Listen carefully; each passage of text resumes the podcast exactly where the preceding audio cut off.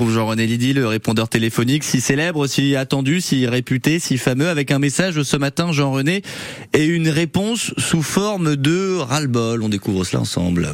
Le répondeur de Jean-René Lydie. Parlez, parlez, parlez, parlez. Salut, allez, commençons avec une première question.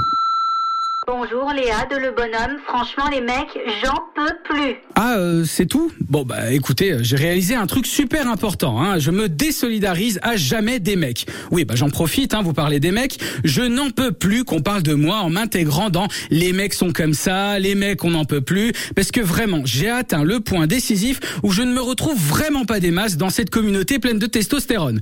Alors là, vous me dites, mais quel a été le déclic, Jean-René? Eh bien, l'autre jour, je papotais avec des hommes qui sont du milieu artistique et à un moment donné, ma passion pour l'eau fraîche a eu raison de moi puisque j'ai dû me rendre aux toilettes. Donc je vais donc aux commodités, je pousse la porte et je vois l'un des hommes avec qui je conversais tout à l'heure à l'urinoir finissant sa besogne. Il se retourne, me sourit et sort. Alors là, la moitié des mecs vont me dire "Et donc, il est où le problème là?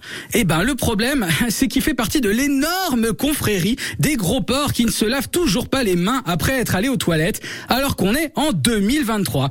Mais bon, hein, il connaît peut-être pas le savon hein. Bah oui oui, c'est vrai que c'est tout récent cette histoire de savon. Attendez, ils disent quoi sur Wikipédia? Ah oui. Alors la plus ancienne évocation de la réaction de saponification remonte au début du troisième millénaire avant Jésus-Christ dans les royaumes de Babylone. Lors des fouilles archéologiques sur le site de Tello en Irak en 1877, on découvre des cylindres d'argile, les cylindres de Gudea. Certains sont emplis d'une substance savonneuse. Le flanc de l'un d'eux montre surtout que les Sumériens maîtrisaient la saponification et composaient une préparation à base de graisse et de cendre bouillie dont l'effet est proche du savon que nous connaissons.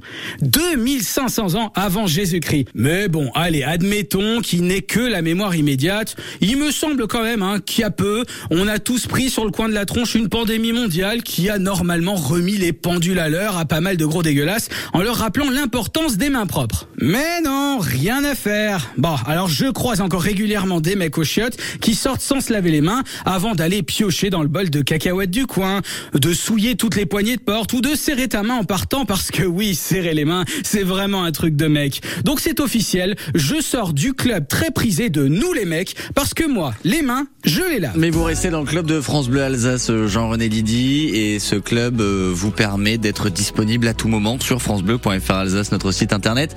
On vous retrouve aussi, euh, Jean-René, ce samedi 3 juin à la salle polyvalente de Volgelsheim pour euh, l'Alsa Comédie, une soirée du court-métrage humoristique. L'ultime édition, hein, mais notez-le, mesdames, messieurs, l'entrée est gratuite. En plus, il y a euh, petite restauration sur place. Jean-René Lydie, vous étiez hier l'invité de François Pingano dans le magazine de la culture entre 9h et 9h30.